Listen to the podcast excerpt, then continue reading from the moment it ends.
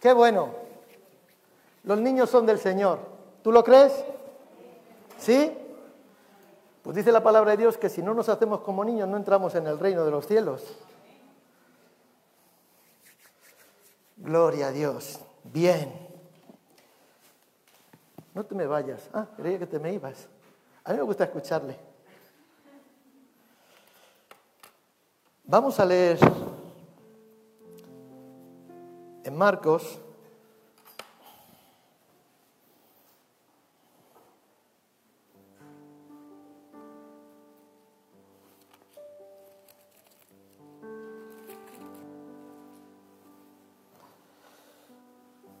quiero compartir esta mañana con ustedes algo que, bueno, que todos conocemos, posiblemente todos aquellos que leen la Biblia, todos aquellos que han estado en la escuela dominical, ¿verdad? Que posiblemente eh, hayan escuchado, a los niños se les enseñan historias acerca de, este personaje, del ciego Bartimeo. ¿Han escuchado hablar del ciego Bartimeo? ¿Cuántos han escuchado hablar del ciego Bartimeo? Yo esta mañana le preguntaba a un joven a un jovencito le preguntaba si realmente Bartimeo era ciego. Al principio ha dudado, pero luego ha dicho, ha afirmado rotundamente, sí, es ciego. Gloria al Señor. Vamos a leer a partir del versículo 46 del capítulo 10. ¿Lo tienen? Entonces vinieron a Jericó y al salir de Jericó y él y sus discípulos y una gran multitud, Bartimeo, el hijo, el ciego, hijo de Timeo, estaba sentado junto al camino mendigando. Y oyendo que era Jesús Nazareno, comenzó a dar voces y a decir, Jesús, hijo de David, ten misericordia de mí. Y muchos le reprendían para que callase, pero él clamaba mucho más, Hijo de David, ten misericordia de mí. Entonces Jesús, deteniéndose, mandó llamarle y llamaron al ciego diciéndole, ten confianza, levántate, te llama. Él entonces, arrojando su capa, se levantó y vino a Jesús. Respondiendo Jesús le dijo, ¿qué quieres que te haga? Y el ciego le dijo, Maestro, que recobre la vista. Y Jesús le dijo, vete, tu fe te ha salvado. Y enseguida recobró la vista y seguía a Jesús en el camino. Que el Señor bendiga su palabra en esta mañana. Este es uno de los textos que habitualmente utilizamos cuando salimos a las calles a evangelizar, a predicar el Evangelio, cuando vamos a las cárceles, cuando vamos a los hospitales y en ocasiones en las iglesias cuando tenemos cultos enfocados al evangelismo. La sanidad del ciego es un reflejo de este de, Bartimeo, ¿no? Es un reflejo de lo que Dios quiere hacer en nuestra vida hoy. No solo hablamos de la vista física, no hablamos de la vista, o sea, de, nuestro problema, si tenemos problema de vista, de visión, de vista física, porque Dios puede sanar la vista física. ¿Cuántos lo creen? Sí, hace unos años estábamos en la campaña, el primer día de campaña ahí en Huelva, una mujer que tenía unas gafas muy más gruesas que estas, y el primer día orábamos por ella, oró allí en el llamado, y se quitó las gafas y se fue para su casa viendo. Dios puede sanar la vista, yo lo creo. Pero yo en esta mañana quiero enfocarme no en la importancia de la visión. Y digo visión, no vista. Digo visión, no vista. ¿De acuerdo? Esa es la idea que quiero compartir con, con ustedes en esta mañana. La vista es la capacidad de ver. Es la capacidad que nosotros tenemos de ver, pero la visión es ver más allá de lo que nuestros ojos pueden percibir. La visión es ver mucho más allá de lo que nuestros ojos naturales pueden ver. ¿Qué quiere decir? Que yo puedo estar mirando a Joana, pero quizás puedo estar viendo el futuro de Joana. No me entiendan mal. El futuro de Joana o puedo estar viendo el propósito de Dios que tiene para Joana. Estoy viendo más allá de lo que mis ojos ven. Las circunstancias me dicen que todo está mal, pero yo veo que la luz de Cristo va a resplandecer sobre toda tiniebla. ¿Sí? O sea, la visión nos lleva mucho más allá. Por eso Dios no, no, quiere que solamente nosotros tengamos vistas, quiere que tengamos visión para ver más allá de lo que nuestros ojos naturales pueden percibir. Yo cuando buscaba en el diccionario lo que significa visión, encontraba que visión es anticipar, es soñar, es imaginar, es creer. Así, bueno, esas son las acepciones que da el diccionario cuando buscamos acerca de la palabra visión. Anticipar, soñar, imaginar, creer. Claro, la visión nos permite anticiparnos a lo que va a venir. La visión nos permite ponernos en guardia ante lo que pueda acontecer. Es como que nos introduce a una dimensión, ¿verdad?, para construir un futuro. nos libera de nuestras limitaciones naturales, nos libera de las limitaciones que nos rodean, de los problemas que nuestros ojos perciben y nos adentra a una dimensión de libertad, a una dimensión de ver más allá del problema, porque los problemas ayer están, ¿sí? ¿Cuántos tienen problemas?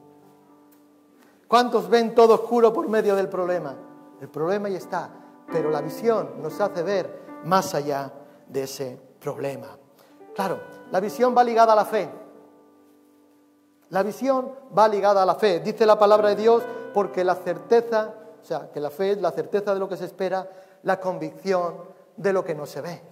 Eso es lo que dice la palabra de Dios. Ahora, cuando nosotros oímos la palabra de Dios, provoca fe, produce fe en nosotros. Y la fe viene, dice que por el oír la palabra de Dios. La fe nos permite ver más allá del problema ver más allá del gigante que se para enfrente tuyo para que tú no avances, ver más allá de esa montaña imponente que está enfrente tuyo como un reto imposible de superar. La visión permite que nosotros veamos mucho más allá. Y Dios quiere renovar nuestra, visión, ampliar nuestra visión. Él quiere dar visión a algunos que están ciegos. Él quiere abrir los ojos de algunos que están ciegos. Y vuelvo a repetir, no estoy hablando de los ojos naturales, que algunos se les cierran en esta mañana. No estoy hablando de eso, estoy hablando de los ojos espirituales. Dios quiere abrir los ojos a algunos que están ciegos. Sabemos que muchos por escuchar la palabra de Dios van a abrazar la fe. Sabemos que muchos por escuchar la palabra de Dios van a tener un encuentro personal con Jesús. Y sabemos que muchos que escuchan la palabra de Dios van por ese, por ese escuchar su palabra Jesús va a cambiar sus vidas, porque hay poder en la palabra de Dios. La palabra de Dios transforma y cambia las vidas. Por eso digo que la visión es más que la vista. La visión es más que la vista. ¿La vista qué hace? Nos enfoca en el problema. La visión qué hace? Nos enfoca en la solución. La vista qué hace? Nos paraliza. La visión qué hace? Nos moviliza. ¿Sí? Claro, algunos están parados. No, no. La visión nos moviliza. La visión te presenta, o sea, nos muestra el mal que, el mal presente, lo, malo que estamos viviendo. El día a día, nuestro día a día, nuestra circunstancia terrible, nuestra circunstancia penosa, nuestra realidad que a veces da pena. Esa es la realidad. Pero ¿qué ocurre? Eso es lo que nuestros ojos ven, lo que nuestros ojos, nuestros sentidos perciben. Pero la visión nos lleva al futuro nos lleva al futuro, porque no es como empieza, hermanos, esto es como termina. Empezó con el diablo sometiendo nuestras vidas, pero esto va a terminar con Cristo al timón de nuestras vidas. Amén. Dios tiene un gran futuro para cada uno de los que aquí estamos. Así que si o sea, no nos fijemos en esto que estamos viendo, no nos fijemos en, lo que nuestros ojos ven, no nos fijemos y nos guiemos por, lo que, por nuestros sentimientos, por lo que sentimos, por nuestra apreciación, no nos guiemos tampoco por lo que nos dicen, no nos guiemos tampoco por aquellas cosas que tratan de, de, de opacar, de tratar. Abramos nuestros ojos para ver lo que Dios tiene. Una oración constante. Señor, abre mis ojos para ver lo que tú quieres que yo vea. Porque yo sé lo que veo. Y a veces veo cosas que no debo de ver. Pero yo quiero ver lo que Dios quiere que vea. Lo que Dios quiere que yo vea, eso es lo que quiero ver. Por lo tanto, abre tus ojos espirituales para ver lo que Dios tiene para tu vida. Sabes, la vista camina por lógica. La vista camina por lógica, pero la visión camina por fe. La visión camina por fe. ¿Caminarás tú por fe? Te pregunto en esta mañana, ¿caminarás por fe o caminarás por vista? Gloria al Señor. Esta es la única manera de caminar con Jesús, caminar por fe. O tú ves a Jesús. Aquí vamos a... Les voy a dejar un momento para... Voy a beber agua. Tengo la boca seca. Para que entre. Tú ves a Jesús.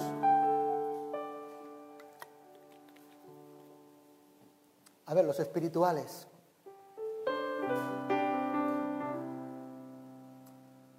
Solamente podemos caminar con Jesús si caminamos por fe. No hay otra forma. No hay otra forma. Gloria al Señor. Si caminamos con Jesús, no caminamos por vista, caminamos por fe. Esta senda, este camino que nosotros abrazamos ya hace tiempo y que tú has abrazado, también es un camino de fe.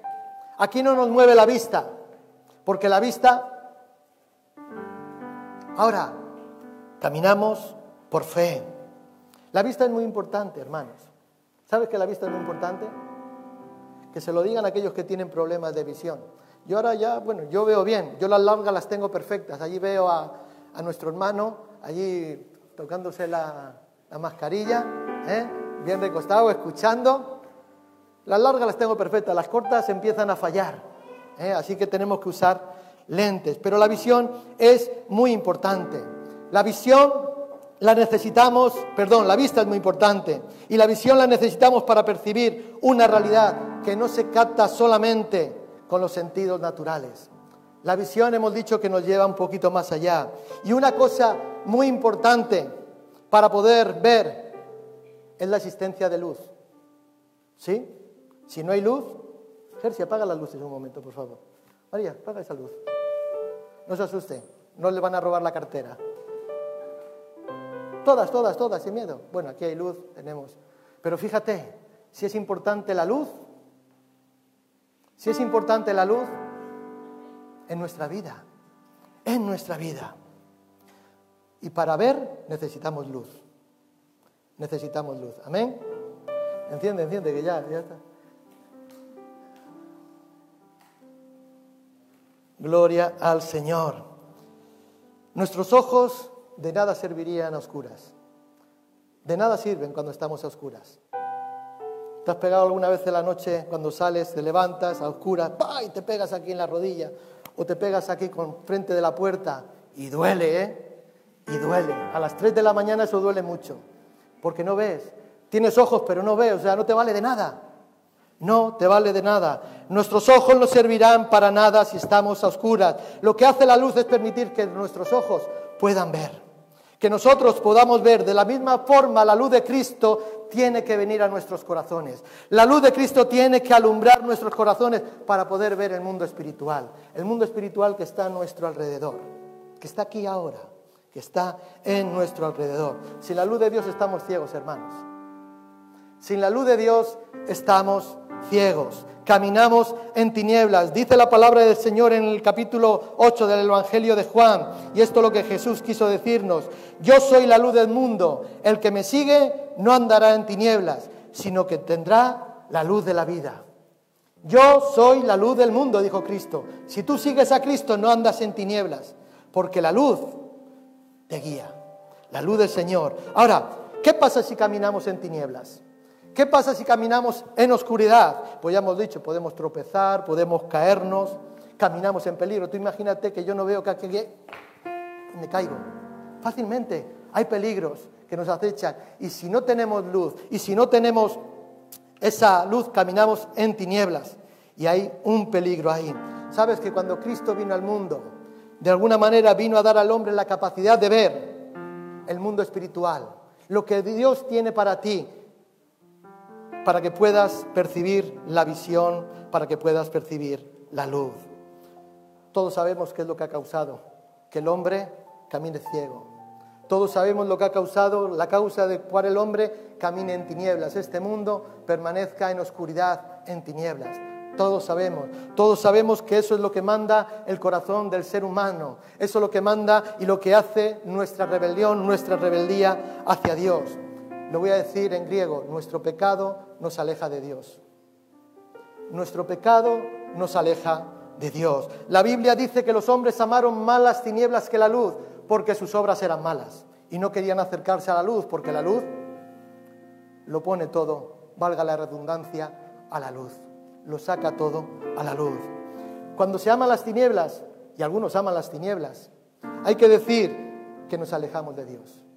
Cuando amamos las tinieblas, nos estamos alejando de Dios. No nos acercamos a la luz, sino que nos alejamos de la luz. Estamos como dándole la espalda a Dios. Y las consecuencias que vamos a vivir son también terribles.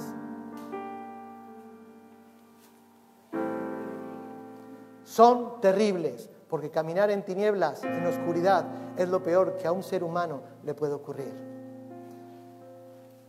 Yo por un año, más o menos, estuve cuidando de un hombre ciego. Y este hombre no veía. Era guitarrista, tocaba blues, muy buen guitarrista, pero no veía. A todo tenía que acompañarle. Tenía que ayudarle a vestir, tenía que llevarle al baño, tenía que llevarle a la ducha y ducharle, tenía que ayudarle a comer. Bueno, él comía, al principio sí, luego ya él se apañaba, pero había que hacerle todo, había que... todo. ¿Por qué? Era una persona dependiente que no veía. Y es terrible vivir en oscuridad. Es terrible vivir en tinieblas. Recuerden, el pecado nos aleja de Dios. ¿Qué hacemos? Sufriremos las consecuencias del temor, sufriremos las consecuencias de la inseguridad, todas esas cosas que nos afectan, no sabremos cómo resolverlas y nos veremos ahí en un caos, en una incertidumbre, en una inseguridad terrible. Pero fíjate que nosotros tenemos esperanza y la esperanza no avergüenza. Y Cristo está con nosotros. Y si Dios con, nosotros, ¿quién contra nosotros? ¿De qué temeremos? ¿De qué temeremos? Pero la realidad es que las tinieblas se han apoderado de la voluntad de muchas personas, de este mundo. Nuestra capacidad de ver, de nuestra capacidad de reaccionar y se han apoderado también de nuestra capacidad de discernir todo lo que ocurre a nuestro alrededor. Tenemos sentidos, ¿sí? Pero no tenemos lo que la Biblia llama la revelación.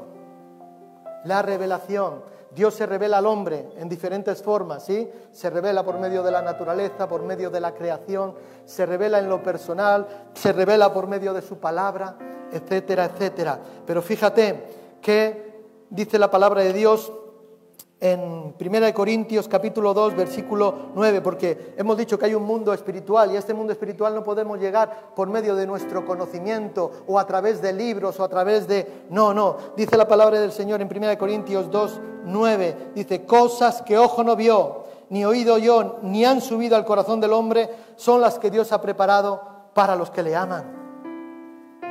Hay una realidad espiritual en nuestros medios ¿Mm? Dice, por eso cuando Dios viene a nuestra vida, no es como que nos mete, nos adentra en un mundo extraordinario. Yo las experiencias que he tenido con el Señor no las he tenido nunca antes, ni con el éxtasis, ni con el... Bueno, no vamos a dar ideas. Pero no las he tenido, hermanos, y os puedo asegurar, no las he tenido. Las experiencias que he llegado a tener con el Señor y que sigo teniendo y que quiero seguir teniendo pero ahí no se llega por medio del libro, ni de filosofía, ni de conocimiento humano. Es cuando Dios se revela, cuando Dios quita el velo de tu cara, cuando Dios quita el velo de nuestras vidas. Cosa que ojo no vio ni oído yo, ni han subido en corazón del hombre. Estas son las que Dios ha preparado para aquellos que le aman. ¿eh? Hemos dicho que Dios nos mete en un mundo extraordinario. Y dice en Efesios capítulo 1, versículo 17, 18, para que el Dios de nuestro Señor Jesucristo, el Padre de Gloria, os dé espíritu de sabiduría y de revelación en el conocimiento de Él, alumbrando los ojos de vuestro entendimiento para que sepáis cuál es la esperanza a que Él os ha llamado y cuál es la riqueza de la gloria de su herencia en los santos. Aleluya. Para esto necesitamos la luz de Cristo, hermanos, para saber lo que Dios tiene para nosotros, para saber lo que Dios tiene para ti. Quizás piensas que hoy has venido aquí de casualidad. Quizás piensas que hoy estás aquí porque has venido no sea presentar tu hijo, tu hija, perdónenme allí detrás, no lo digo por vosotros, ¿eh? perdonen a este bruto. Quizás has venido aquí porque te han invitado o quizás obligado por tus padres, no lo sé, pero estás aquí, esa es la realidad. Y yo te digo que Dios tiene un propósito para ti, que no es casualidad de que tú estás aquí, que no es casualidad que un día Cristo, Dios mismo, se revelase a tu vida no es casualidad. Si tus ojos están cerrados, no vas a poder entender esto. Si nuestros ojos están cerrados, no vamos a entender nada. ¿Mm? A veces los problemas, las circunstancias que, vivimos nos impiden ver, nos impiden, o sea, nos paralizan, nos quedan, estamos como bloqueados, porque no, no vemos, no vemos. Aun cuando somos cristianos, fíjate que somos cristianos que tenemos fe, que caminamos con Jesús, a muchas veces, ¿verdad? Estamos confundidos. Incluso la realidad nos confunde. Pero Pablo dijo, espíritu de sabiduría y de revelación, ¿eh? para tener conocimiento en Él. Amén. Necesitamos esa revelación de la parte de Dios. Por eso cualquiera que me pueda escuchar hoy en esta mañana, ¿eh? por eso cualquiera que pueda estar escuchando lo que aquí estamos, no solamente los que estamos aquí, sino también los que nos están siguiendo a través del Facebook, de las redes sociales, que desde aquí les enviamos un saludo en esta mañana. Gloria al Señor. Hoy puede estar, puede ser que estés lleno de problemas o que los problemas te estén acuciando y que la adversidad se levante contra ti y no veas solución. Pero yo quiero decirte que Dios hoy ojalá te abra los ojos y espero y deseo que Dios abra tus ojos para que puedas ver no solamente el problema, para que te puedas enfocar mucho más allá del problema, de tu circunstancia, de tu realidad. Aleluya, porque, ¿sabes? Sabes que el mundo está lleno de luz. Yo le voy a pedir, no sé si hay una foto, pasa a la siguiente, que hay una foto de la NASA. Ah, sí, mira, ahí está. ¿No? Si vemos así, desde el espacio veríamos el mundo, se ve todo iluminado, ¿no? Pero ¿saben que esa luz es artificial? ¿Saben que esa luz es ficticia? Es ficticia. Tenemos luz. ¿eh? Mira, ahí está Bilbao, mira, mi barrio, mi casa, aquella de allí, es la de mi casa. ¿No la ven allí, la de la izquierda? Al norte. Hay luz, pero es luz artificial. Y el mundo tiene luz, pero es una luz artificial. El mundo no tiene a Dios y viven en medio de la incredulidad. A pesar de que nuestro planeta puede estar iluminado, como vemos ahí en esas fotos, ¿verdad? Muchos, muchos caminan en incredulidad. Y ese espíritu, espíritu de incredulidad se va introduciendo en la vida de las personas se va introduciendo en la vida de los políticos, se va introduciendo en la vida de los educadores, se va introduciendo en la vida de los artistas, se, va introduciendo en lo social, se va introduciendo en la vida religiosa. Aún la incredulidad está entrando a nuestras iglesias. Aún la incredulidad está haciendo, está tomando lugar en la religión, en nuestras iglesias, y eso causa oscuridad.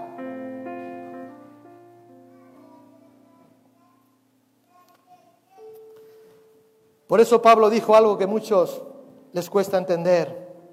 Pero si nuestro evangelio está encubierto entre los que se pierde, está encubierto, en los cuales el Dios de este siglo cegó el entendimiento de los incrédulos, para que no le resplandezca la luz del evangelio de la gloria de Cristo, el cual es la imagen de Dios. Hermano, iglesia, hay una realidad espiritual en nuestros medios. Hay una realidad espiritual, hay una actividad espiritual real en nuestros medios. Sabes que muchos niegan a Cristo, pero abrazan la brujería. Muchos niegan a Cristo, pero abrazan el satanismo. Muchos eh, niegan a Cristo, pero eh, buscan en la suerte, en el azar. Muchos rechazan a Cristo, no creen en Cristo, ¿verdad? Pero abrazan la incredulidad. Algunos son capaces de hacernos creer que las estrellas, los astros, las estrellas, tienen influencia sobre nosotros. Porque Júpiter y Marte se han cruzado y ahí estás, todo te va a salir mal. Y ahí estás tú atemorizado, ¿no? Que se separe Júpiter mirando por el catalejo. Algunos quieren hacernos creer eso. Que cuando se juntan los astros, que cuando los planetas se ponen en la órbita correcta, pues pueden influenciarte para bien o para mal. Algunos dicen, no, para bien. Entonces están todo el día buscando, pero claro, las cosas le siguen yendo mal, pero siguen buscando porque ha dicho, es que tú eres de, de cuál eres tú, del zodíaco, ¿no? No me lo digas. Mira a mi esposa porque se ríe. El otro día le gasté una broma y... Bueno, a ustedes no les interesa.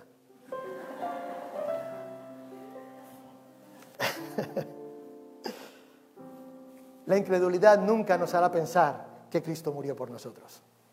La incredulidad no hace que el mundo piense en que Cristo vino a salvar al mundo, en que Cristo vino a morir por ti y por mí. Yo cuando era incrédulo nunca llegué a pensar. Es más, ¿quién es Dios? Nunca. La incredulidad rechaza a Dios. Y esto no es cuestión de inteligencia, hermanos. Esto es una realidad espiritual. ¿Sabes que se endurece el corazón? se resiste a Dios y eso empieza a generar problemas, empieza a generar dificultades. Así vemos el mundo, una ruptura social, ruptura tras ruptura, divisiones en la familia. Vemos que la familia está vilipendiada como nunca antes en la historia. Ahora nos quieren hacer creer que hay... ¿Cuántos tipos de familia? ¿Cuántos?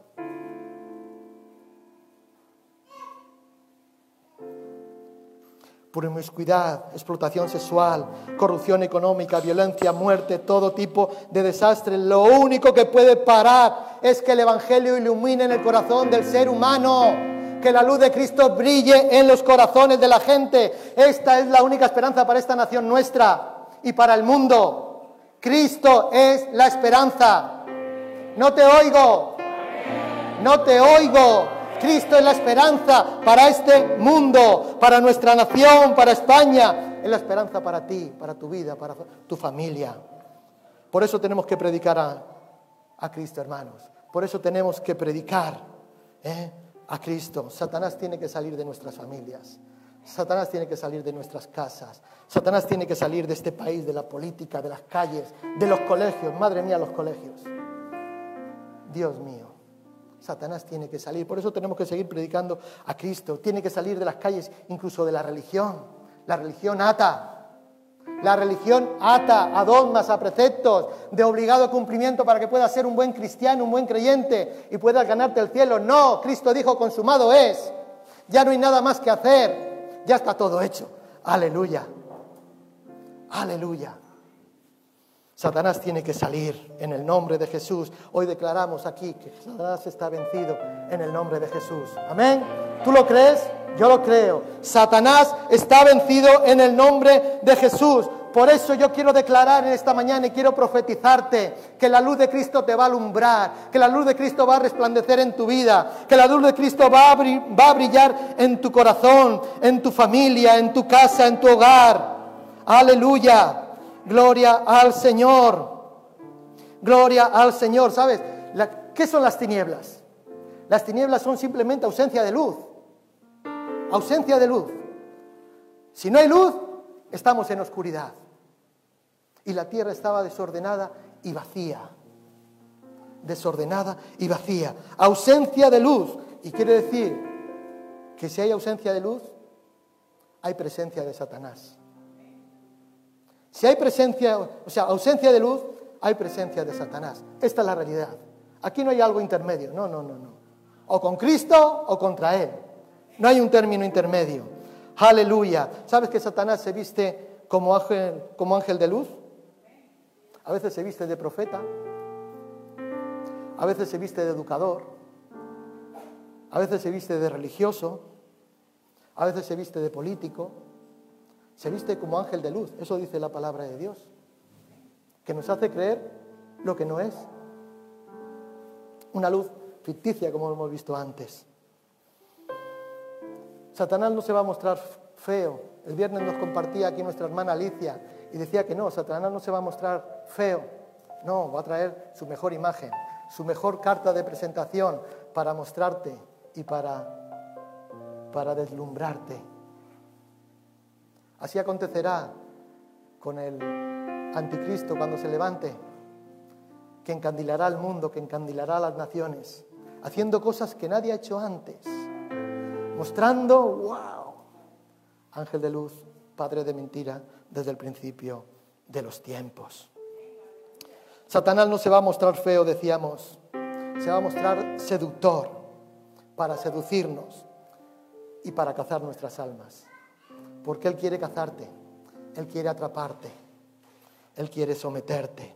Y no solo quiere atrapar a los que están fuera, no, no solamente a tu vecino, a tu compañero de trabajo, a tu compañero de instituto, a tu amiguito con el que te relacionas cuando estás fuera de la iglesia, no solamente a los que están fuera, sino que también esas tinieblas quieren cazar y quieren llegar a los creyentes, a nuestros jóvenes. Él es un depredador, es un cazador de almas y no va a desistir en su empeño, porque el diablo como león rugiente, dice su palabra, que anda buscando a quien devorar. Devorar. No dice que le va a pegar un, una araña. Yo mi perro cuando me muerde, me muerde, pero no me hace daño. El diablo no, el diablo viene a hacerte daño. Viene a hacer daño, viene a robar, a matar y destruir. Pero yo creo que las almas van a ser soltadas. ¿Cuánto lo creen? Hay una actividad espiritual. Vamos a leer en, en Ezequiel.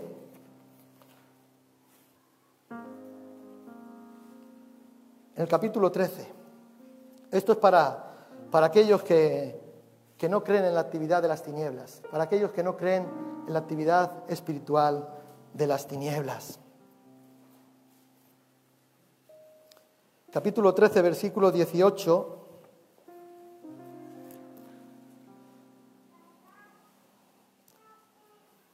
Dice, y di así, ha dicho Jehová el Señor, hay de aquellas que cosen vendas mágicas para todas las manos y hacen velos mágicos para la cabeza de toda edad, para cazar las almas ¿Habéis de cazar las almas de mi pueblo para mantener así vuestra propia vida?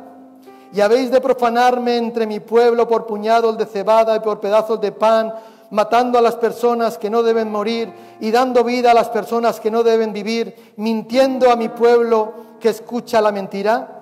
Por tanto, así dice Jehová el Señor. He aquí yo estoy contra vuestras vendas mágicas, con que cazáis las almas al vuelo. Yo las libraré de vuestras manos y las soltaré para que vuelen como aves las almas que vosotros cazáis volando.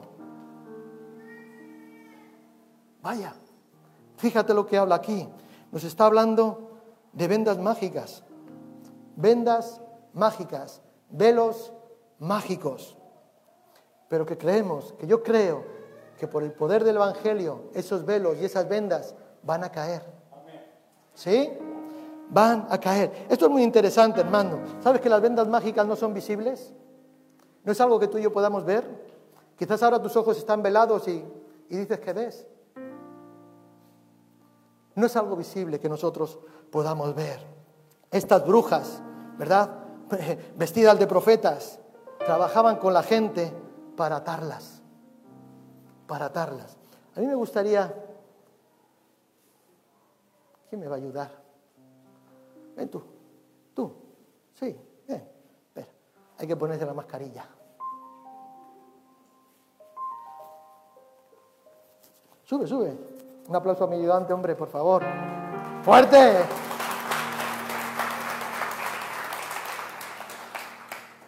Vamos a tratar de ilustrar en esta mañana lo que implican las vendas mágicas, los velos mágicos lo que ocurre, lo que está diciendo el texto que acontecía.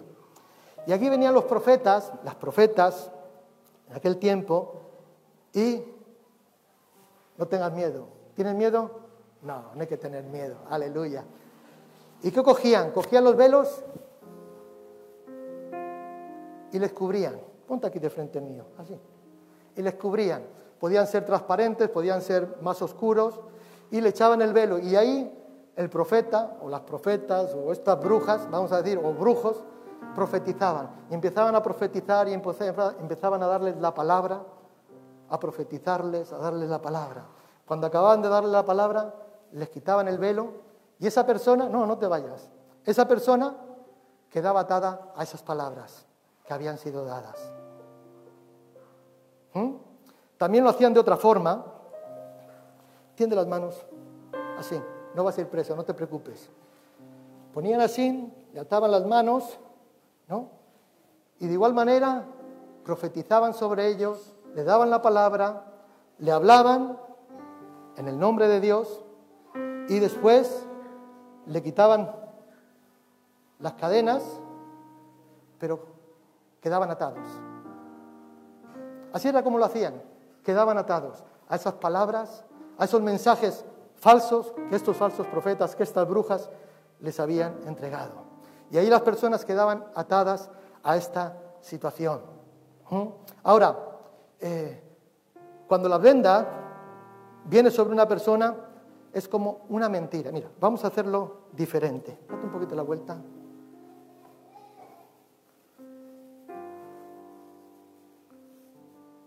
A ver, ¿ves algo? ¿Seguro? ¿Dónde estoy?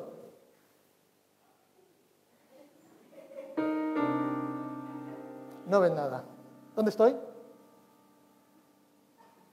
No ve nada. ¿Qué ocurre? ¿Qué ocurre? Ahora mismo él no puede ver nada, porque está cegado, porque hay un velo sobre él, un velo que no ve. ¿Tú has jugado alguna vez a la gallinita ciega? ¿Sí? ¿Cómo es? ¿Algunos han jugado a la gallinita ciega? No me digan que no han jugado a la gallinita ciega, por favor. Sí. ¿Y qué ocurre, no? Que ponemos aquí, en este caso, a, a Yeray y venga, vamos a jugar. Él es la gallinita, pero está ciega. ¿Y nosotros qué hacemos? Venga, ¿dónde estoy? ¿Dónde estoy? Búscame. ¿Dónde estoy? ¡Ay!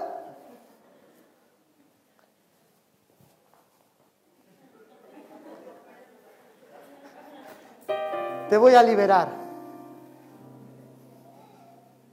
Perdón, quítatelo, ¿puedes? Ahí está. ¿Cómo andabas? Ciego. A tientas. Vamos a leer en Isaías, capítulo 59. Gracias. Un aplauso.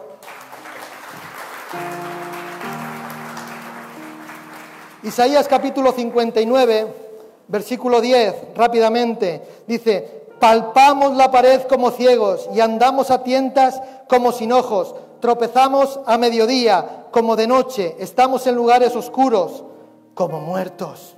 ¿Qué pasa con todo esto, hermanos? Lo que acabamos de hacer aquí es una representación, una ilustración, si quieres un juego, pero esto es real. Esto es lo que acontece, esto es real.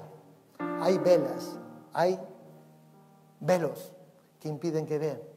Y esas personas van a tientas, van a tientas, chocando contra las paredes, cayendo, etcétera, etcétera, etcétera.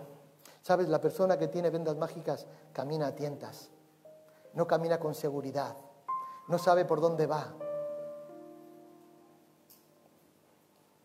Recuerden, esto es un juego lo que acabamos de hacer, pero esto es real en la vida espiritual.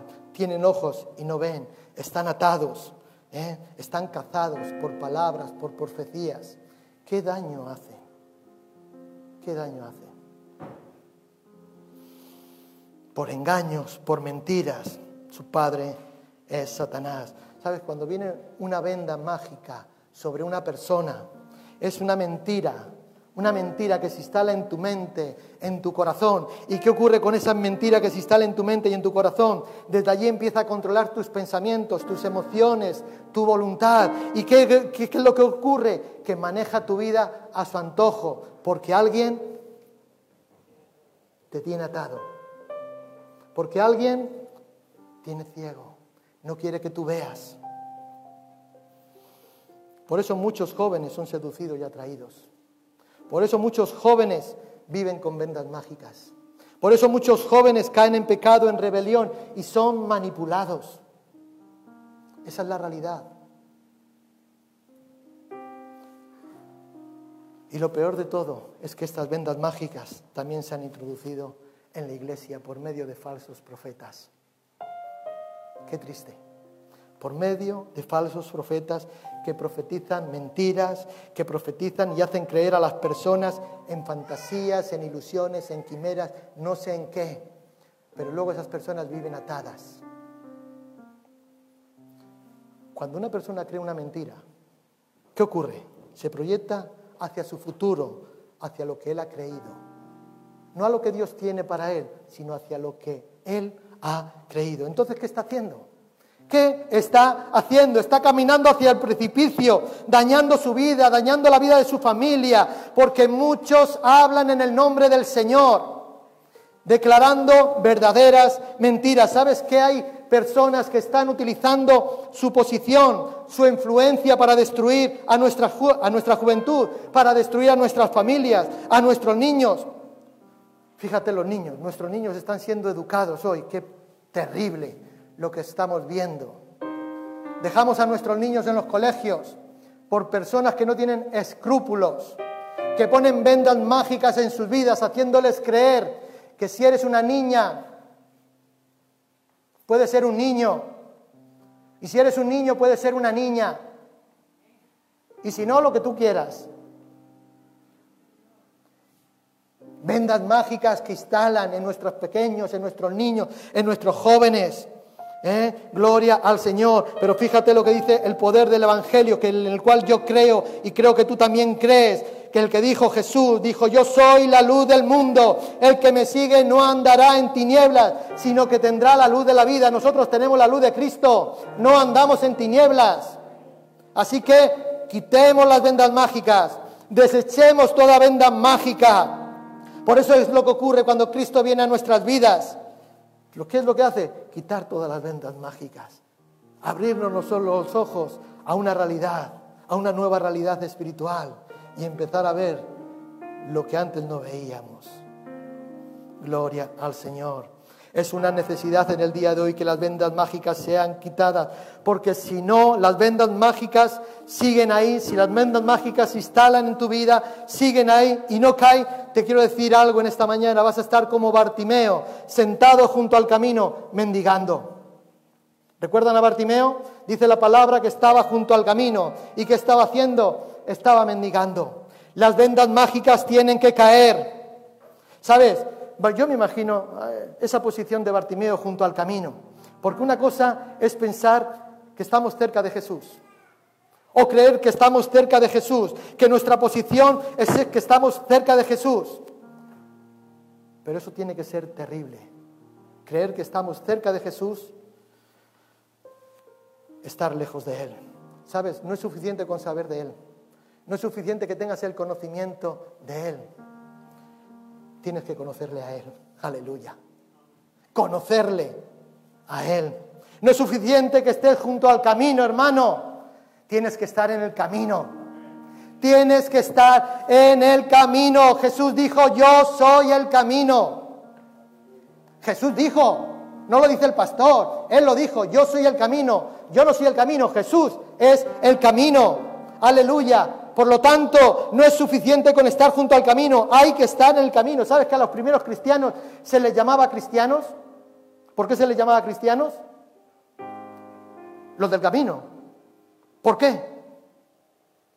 Porque caminaron con Jesús, estuvieron en el camino con Jesús, estuvieron caminando con Jesús. Por eso se les conocía como los del camino, a esos primeros cristianos, a esos primeros creyentes.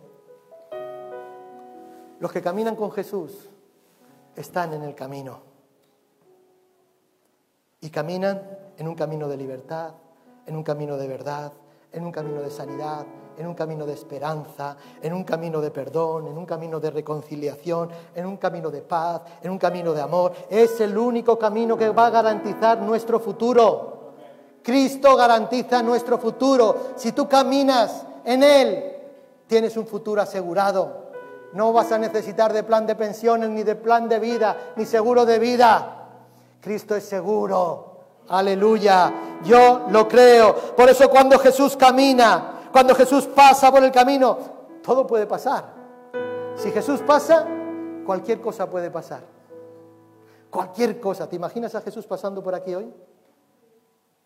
Por ahí entre las sillas, quizás sentado a tu lado. ¿Te lo imaginas? Cualquier cosa puede pasar. ¿Qué necesitas? Aleluya. Hoy Jesús está pasando por aquí. Y vuelvo a repetir, si Jesús pasa, algo puede pasar. Gloria al Jesús. Aleluya. Quizás no lo veas, quizás no lo sientas. Quizás de alguna manera dices, yo quiero estar en el camino, pero no, no logras llegar hasta Él. Hay algo que te paraliza, hay algo que te estás ahí, pero quizás dices, yo quiero estar en el camino. Recuerda a Bartimeo, estaba sentado junto al camino y ¿qué hacía? Estaba mendigando. Estaba mendigando. La ceguera es causa de la pérdida de oportunidades. Un ciego está limitado. Un ciego está limitado. Y muchas oportunidades que quizás tú que ves, él no las va a poder disfrutar. Porque la ceguera lo que hace es que causa pérdida de oportunidades. Esto nos habla de, una vida improductiva, de una vida de impotencia, de una vida de parálisis, de una vida de rutina, de una vida bloqueada. Donde quiera que estamos, siempre estamos en el mismo lugar. No avanzamos ni para adelante ni para atrás, siempre en el mismo lugar. Sentimos que no avanzamos. Muchos llenan, llevan sentados mucho tiempo, y no lo digo en un sentido literal, no me entiendan mal, estoy hablando en un sentido espiritual en esta mañana, pero no pueden levantarse, no tienen libertad de movimientos, están paralizados. No solamente están sentados, sino que además de estar sentados, están sentados junto al camino, no están en el camino. Por eso vuelvo a repetir, no es suficiente con saber de Jesús, hay que conocerle a Él. Hay que conocerle a Él. Yo he conocido mucha gente que se ha quedado en la cuneta. ¿Has conocido a alguien que en el camino de la vida se haya quedado en la cuneta? Yo he conocido muy buena gente, muy buenos cristianos, pero que han acabado en la cuneta. Y algunos siguen en la cuneta, junto al camino. Oh Señor, están cerca, pero no están en el camino. Saben de Dios, pero no caminan con Dios. Están cerca, pero no pueden ver los milagros. No sienten su presencia, no tienen paz, no tienen gozo, no tienen libertad. Bartimeo, ¿sabes que Bartimeo un día vio? Sí, dice el texto bíblico, cuando le dice, ¿qué quieres?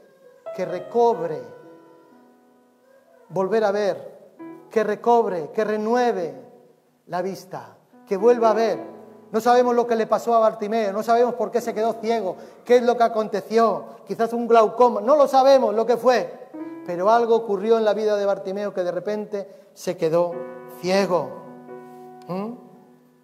Por eso yo pregunto en esta mañana, no sé si hay alguien aquí con alguna venda mágica, alguien que tiene cautiva su voluntad, que quizás haya sido seducido para hacer lo que no se debe hacer, para estar donde no estás, ¿Qué pasó? ¿Qué te pasó?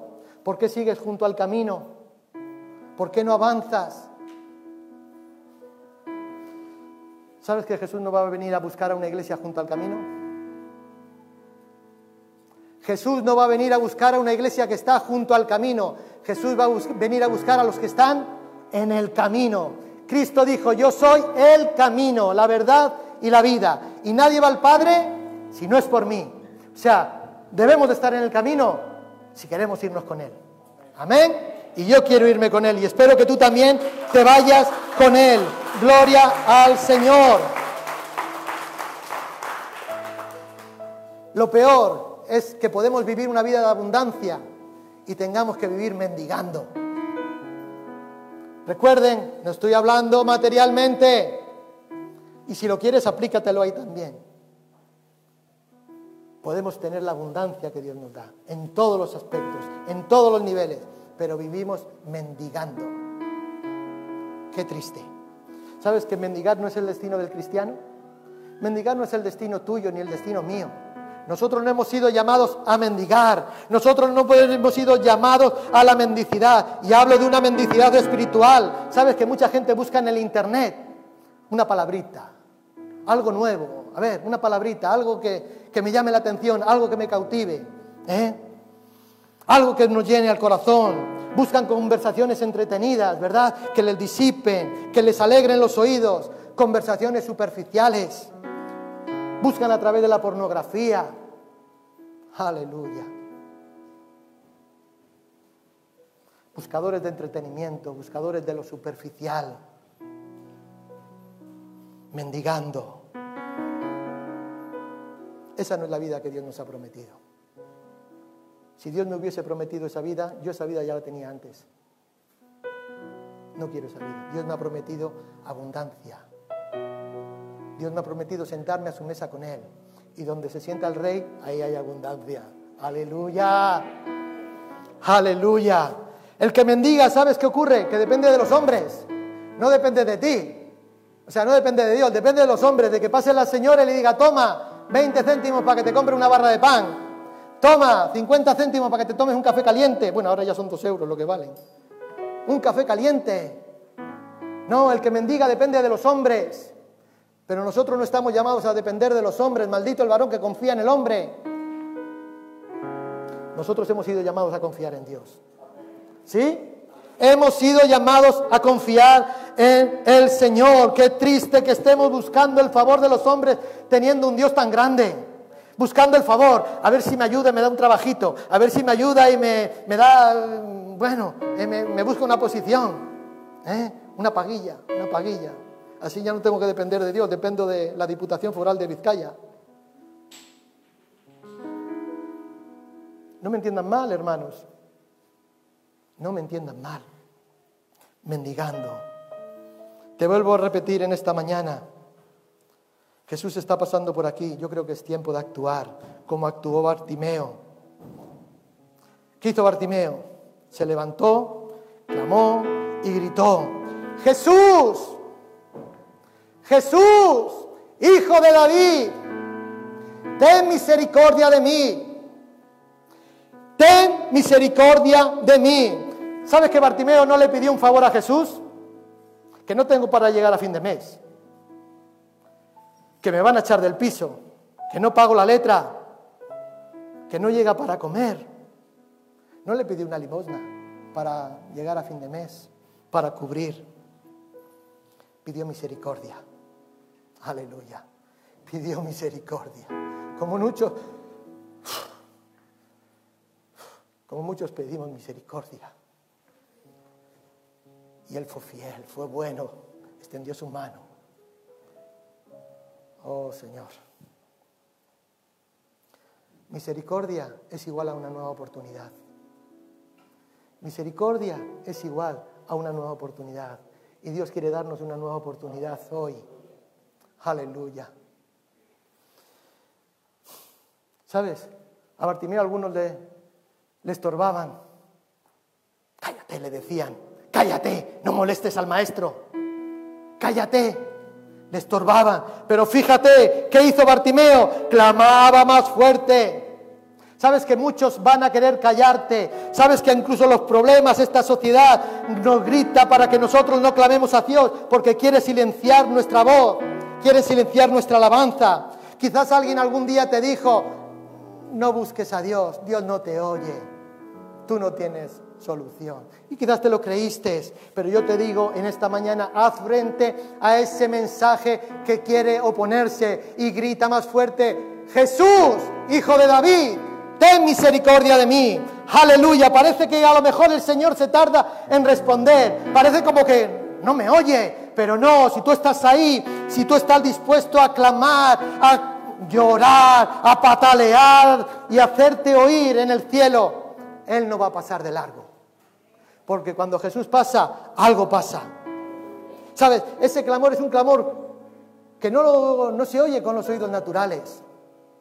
Es un clamor que incluso en medio de la noche retumba en tu mente y en tu corazón. Ten misericordia, Señor.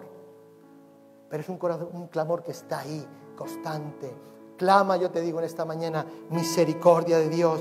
Ten misericordia de mí, Señor. Ayúdame. Sabes que hoy Jesús se detiene delante de ti. Hoy Jesús se detiene delante de ti. Esto es lo mejor. Aleluya. Jesús se detiene delante de ti. Tiene un mensaje para ti. ¿Sabes cuál es el mensaje? Ten confianza. Le dijeron los discípulos, ten confianza. Él te llama. Ten confianza. Él te llama. Dice la palabra de Dios que Bartimeo se levantó, soltó la capa y fue hacia Jesús. Soltó la capa, ¿sabes? La capa es símbolo de, la mendicidad, símbolo de, de esa dependencia, símbolo de su ceguera, de lo que representaba. Pero dice que él se levantó, soltó la capa, tiró la capa y caminó hacia Jesús una reacción sencilla, porque Jesús hace todas las cosas sencillas. Saltó, se incorporó, algo lo movió. Él no podía ver porque recuerden, él estaba ciego. Pero sabes una cosa, yo creo que la fe le ubicó. Y es la fe la que le guió hasta Jesús. Y esa fe es la que te va a guiar en el día de hoy hacia Jesús. Tienes que quitarte la capa. Tienes que reaccionar en esta mañana. Y ahí está la pregunta. Jesús le dijo, ¿qué quieres que te haga? Fíjate, preguntarle a un ciego, ¿qué quieres que te haga? Una pregunta evidente, ¿no? Una pregunta evidente. Algunos le dirían, sáname. Los jóvenes quizás le dirían, ayúdame con los estudios, ayúdame a soportar a mis padres. Sáname. Recuerdo una joven, la campaña, y salió al llamado y venía con un problema de eso que te sudan mucho las manos. Hidro, hidro, hidropresis. A ver, ¿hay algún doctor aquí? Bueno, la enfermedad es esa que te sudan mucho las manos, no recuerdo cómo se llama. Y salió que el Señor me sane. O sea, pero la, niña lloraba, una jovencita, tendría 14 años. Aquello la hacía sentir vergüenza, le hacía sentirse mal, la paralizaba, impidía relacionarse muchas veces con otros. ¿Por qué? Porque ese problema la avergonzaba de alguna manera. Yo cuando salió le dije, ¿qué quieres que Dios te haga? Porque no soy yo. ¿Qué quieres que Dios te haga? Quiero que Dios me sane. Tengo un problema. Quiero que Dios me sane. Una pregunta evidente. Dios no quiere darte una limosna, hermano. Dios quiere darte el reino. Aleluya. Dios quiere darnos el reino. ¿Qué quieres que haga en ti? Le dijo a Bartimeo, que recobre la vista, porque sabes una cosa, si tienes la visión, vas a salir de junto al camino. Si tienes la visión, no vas a seguir ahí postrado, sino que vas a entrar en el camino. Y eso es lo que hizo Bartimeo. Se levantó, recibió la vista y caminó con Jesús. Siguió a Jesús y caminarás con Él, por Él y para Él, a una nueva vida. Eso es lo que Jesús tiene para ti. Una nueva vida. ¿Quieres cambiar de vida? Ven a Jesús. ¿Quieres venir, cambiar de vida? Ven a Jesús. Jóvenes, no basta solamente con creer. Hay que estar en el camino, hay que caminar en Él. No basta solamente con escuchar de Él, hay que caminar con Jesús. Ábrele tu corazón para que Él llene tu vida, para que Él te llene con su Espíritu Santo y haga de ti una nueva criatura, una nueva persona y te abra los ojos a una nueva realidad espiritual. Cosas que ojo no vio ni oído yo son las que Dios tiene para ti. Cosas que ni ningún hombre ha conocido. Yo te podría contar experiencias que he tenido con el Señor, que posiblemente no te las ha dado a ti, me las ha dado a mí, aleluya. Quizás a ti te ha dado otras, aleluya. Una realidad espiritual yo quiero eso, hermanos. Yo quiero ver. No quiero seguir diciendo que veo y seguir postrado en el camino. No. Reaccionemos en este día. Amén. Yo quiero preguntar en esta mañana, porque recuerden, Bartimeo no siempre fue ciego. No fue como otros ciegos que Jesús sanó, que eran ciegos de nacimiento. Este no. Este lo que quería era recobrar la vista, vista que un día perdió que alguien puso una venda mágica, un velo mágico, que alguien profetizó mentiras o creyeron mentiras y han nublado su entendimiento. Y esas mentiras, esas profecías, esas palabras les guían en un camino de error. Y les vemos que van a tientas sin saber a dónde van. Bartimeo quiso recobrar la vista. Yo quiero en esta mañana llamarte no sé cuál es tu actitud, no sé cuál es tu situación, pero si quieres recobrar la vista, porque en algún momento te has sentido que, o te quedas, te sientas ahora que no ves y quieres ver, dile, Señor, abre mis ojos para que vea. Yo te invito a que te pongas de pies en esta mañana, en el nombre de Jesús.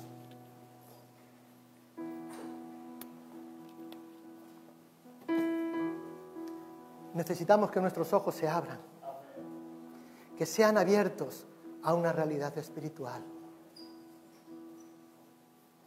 No permanezcas en el camino, junto al camino, perdón.